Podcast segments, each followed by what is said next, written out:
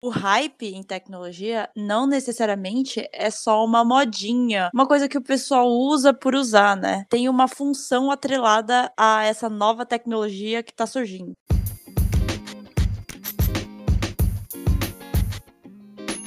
Olá pessoal, meu nome é Lucas Santana e esse aqui é mais um episódio do Tecno Hype. Oi pessoal, aqui é a Renata Lie e hoje a gente vai falar sobre o que, que é o hype e para que, que ele serve. É, o hype, na definição do Cambridge, né, de língua inglesa, uh, ele está definido mais como propaganda exagerada, algo que é muito divulgado e discutido em meios de comunicação, mídia, como TV, jornais, mais para atrair, atrair a atenção de todo mundo. Mas no meio de tecnologia, essa definição é bem diferente. Pois é, né? Essa definição aí do Cambridge é, é o famoso clickbait, né? A gente tem no YouTube ou qualquer outra coisa. É um jeito de atrair muito uma pessoa, né? E aí, como você falou, para a tecnologia a gente interpreta isso de um outro jeito, né? Muita gente fala de moda, é, mas acho que a gente entende mais como tendência, né, Renato? Isso, é, é, bem importante a gente lembrar que o hype em tecnologia não necessariamente é só uma modinha, uma coisa que o pessoal usa por usar, né? Tem uma função atrelada a essa nova tecnologia que está surgindo. Mas para tentar exemplificar um pouquinho o que mais o que isso quer dizer, o hype a gente acaba entendendo mesmo como uma tendência de tecnologia que está surgindo né? Então, hoje, se a gente falar de inteligência artificial, já foi hype em algum momento e hoje é realidade. O que a gente pode dizer que está vindo como hype hoje em dia é realidade virtual, realidade aumentada, esse tipo de coisa, né? É muito legal a gente ver o gráfico da Gartner, certo? E mostra quais são os hypes e em qual posição ele tá. E até quando ele para de ser hype, né? Que é quando ele começa a ser usado comumente por todo mundo. Isso, exatamente. Esse, esse gráfico ele é bem importante e bem emblemático assim para quem trabalha com tecnologia, para entender onde é que ele está, onde é que aquela tecnologia que essa pessoa está utilizando está localizada. Para quem não está vendo agora ou vai ver depois pelo link que a gente vai colocar na descrição, é um gráfico que ele começa de um ponto, ele vai subindo, subindo, subindo até o que ele chama o ponto das expectativas infladas, e aí ele cai, que é para um vale da desilusão, e chega até o que a gente chama do platô de produtividade, que é nesse meio do caminho. Né? Não é nem tão alto quanto esse, esse pico das expectativas infladas, e nem tão baixo quanto esse vale da desilusão. Né? É um gráfico bem interessante para se entender em que ponto da produtividade essa tecnologia está nesse gráfico. E para que, que serve saber sobre o que é hype? Que o principal para quem trabalha com tecnologia a gente vai falar até depois sobre quem que define ou quem que coleta essas informações para dizer se alguma coisa é hype ou não, mas é para entender se você vai trabalhar hoje com inteligência artificial. As tecnologias que existem hoje no mercado, elas já estão maduras ou não?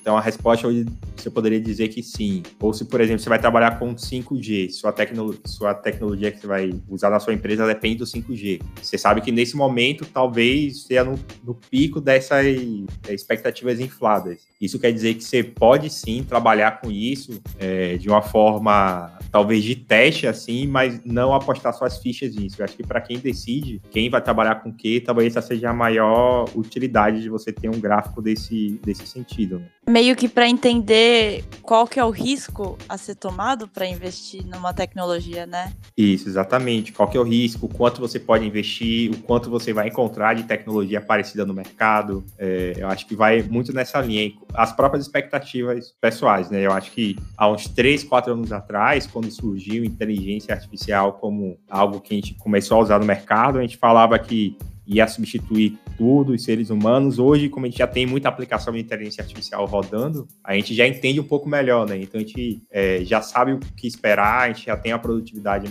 mais, mais adequada, então é, é bem nessa linha mesmo.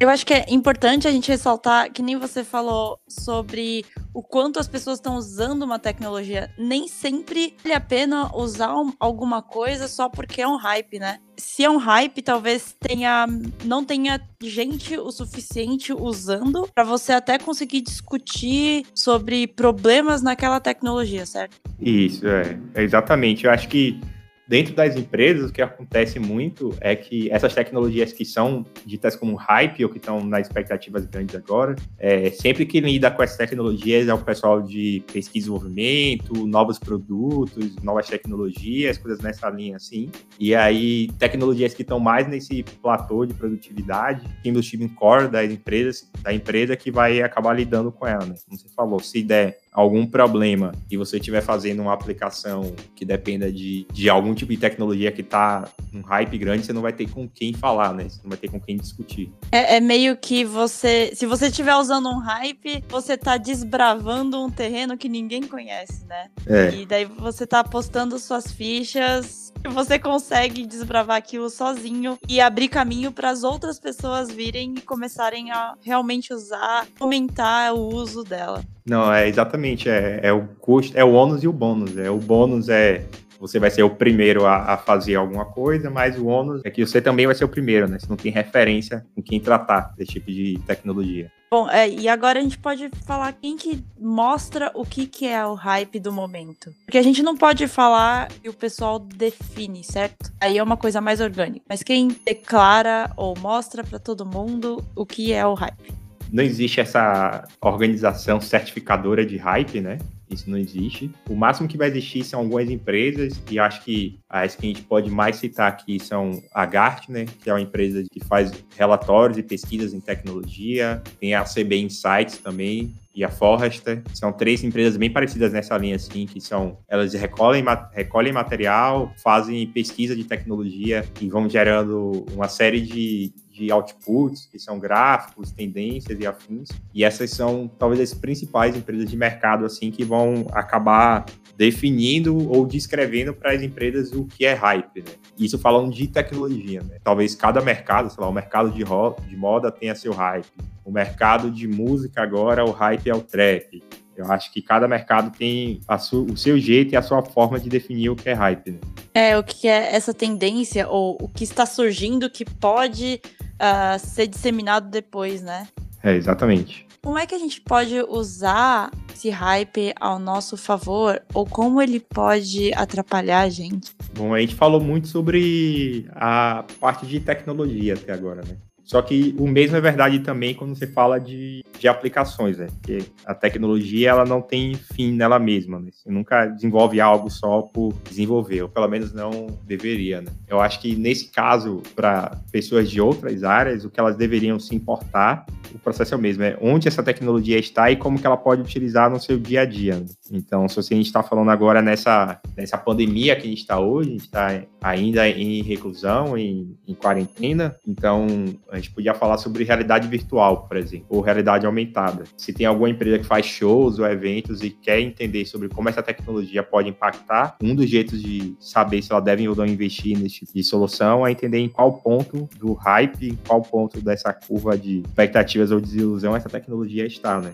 A gente pode falar, talvez, que um hype foi a criação de aplicativos. Todo mundo queria criar aplicativo para fazer tudo, mas nem sempre essa era a melhor solução para aquele negócio? Isso, é. Muito, né? Muito, muito. A gente teve um hype que era criar aplicativo, tudo era aplicativo. Eu já passei, quando eu fazia muita, muita parte de startup, compras coletivas, então toda a solução toda startup que surgia, surgia como compra coletiva ou tentava embutir o modelo de compra coletiva dentro do modelo de negócios, plataformas tipo Uber, Uberizar tudo. Então, assim, a gente já passou por, por diversos hypes, assim.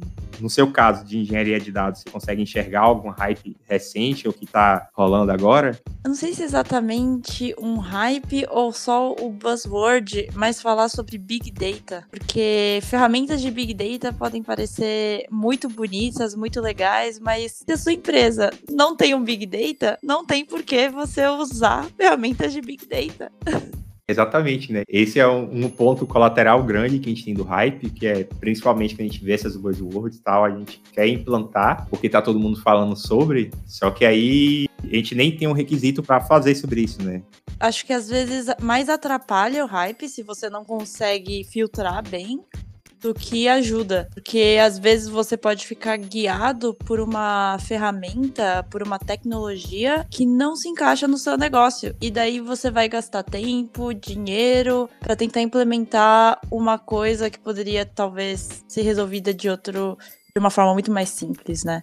É, exatamente, né? Tem um livro bem interessante a gente pode até falar depois no, no hype do dia um pouco mais, que é o The Signals Are Talking, da Amy Webb, que é uma futurista incrível. E nesse livro especificamente ela fala sobre, bem entre aspas assim, sobre como prever se uma tecnologia ou uma aplicação de tecnologia vai vingar no futuro, né? E aí um dos pontos que ela fala é sobre hype, porque isso impacta na quantidade de matérias que vão surgir, na quantidade de pessoas que vão falar sobre elas e, em consequência, a quantidade de aplicações que vão surgir, né? O melhor caminho a se seguir é entender se essas tecnologias vão vingar no futuro e se elas fazem sentido para sua empresa. Agora, para encerrar, em qual hype você apostaria? Pensando em tecnologia, ele vai ser meio que o, o hype dos hypes, mas eu tô bem hypado para o 5G. A gente teria o leilão esse ano, né? Mas acabou sendo adiado também por conta da pandemia. Na teoria, quando o 5G ele for implantado e uma certa parcela da população brasileira tem acesso, vamos chutar aqui,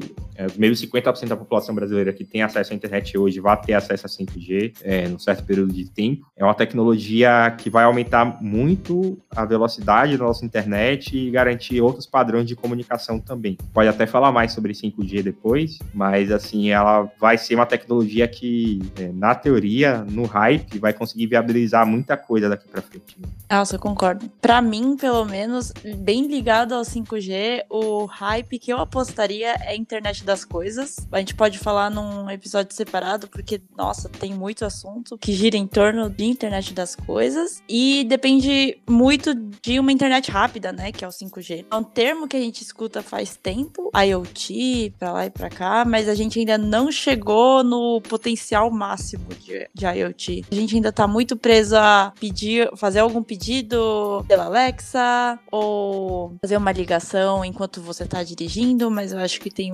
muita, muito, muito potencial potencial para isso entrar de verdade no nosso dia a dia. A gente acaba não usando de jeito certo ou fazendo as coisas esdrúxulas assim, né? Com a internet das coisas. Eu tenho uma, uma experiência com a internet das coisas que eu achei muito engraçado. Eu tava num. Era tipo um laboratório de pesquisa. E aí o pessoal tava tentando fazer a Alexa fazer uma Nespresso, um café Nespresso. E era muito engraçado você ver um bando de caras quarentões assim se divertindo pra caramba com a Alexa. E ia fazer, que ia ligar a cafeteira e fazer o Nespresso. Eu falei, gente, esse é o futuro mesmo. Pois é, né? Tô enganando a gente aí. Enganando a gente. Mas bom, quer passar pro hype do dia? Vamos lá.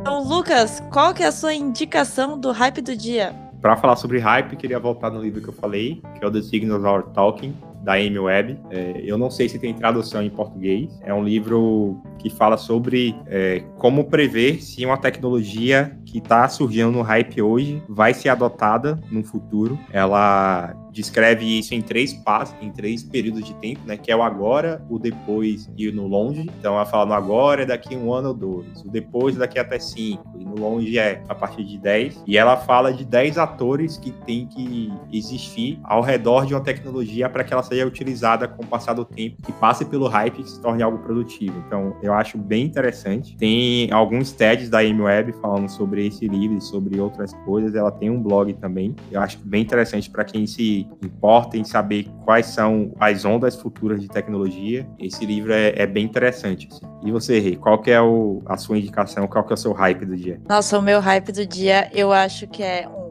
clássico em tecnologia, mas falar sobre. Eu vou indicar aqui o Black Mirror, aquela série do Netflix que fala sobre. que mostra, né, uma distopia e tem ideias de como a tecnologia envolveria o nosso dia e lá eu acho que a gente consegue ter uma noção, uma extrapolação de hypes e como eles podem afetar até de uma forma negativa o nosso cotidiano. Eu acho que é muito legal essa série da Netflix. A gente sabe que tecnologia é boa, mas quando é usada corretamente, né? E lá a gente consegue ver essas nuances. Isso, exatamente. Então temos o nosso primeiro episódio do Tecno Hype. Temos o nosso primeiro episódio. Então, gente, muito obrigada e até a próxima. Opa, tchau, tchau, pessoal. Até o próximo episódio.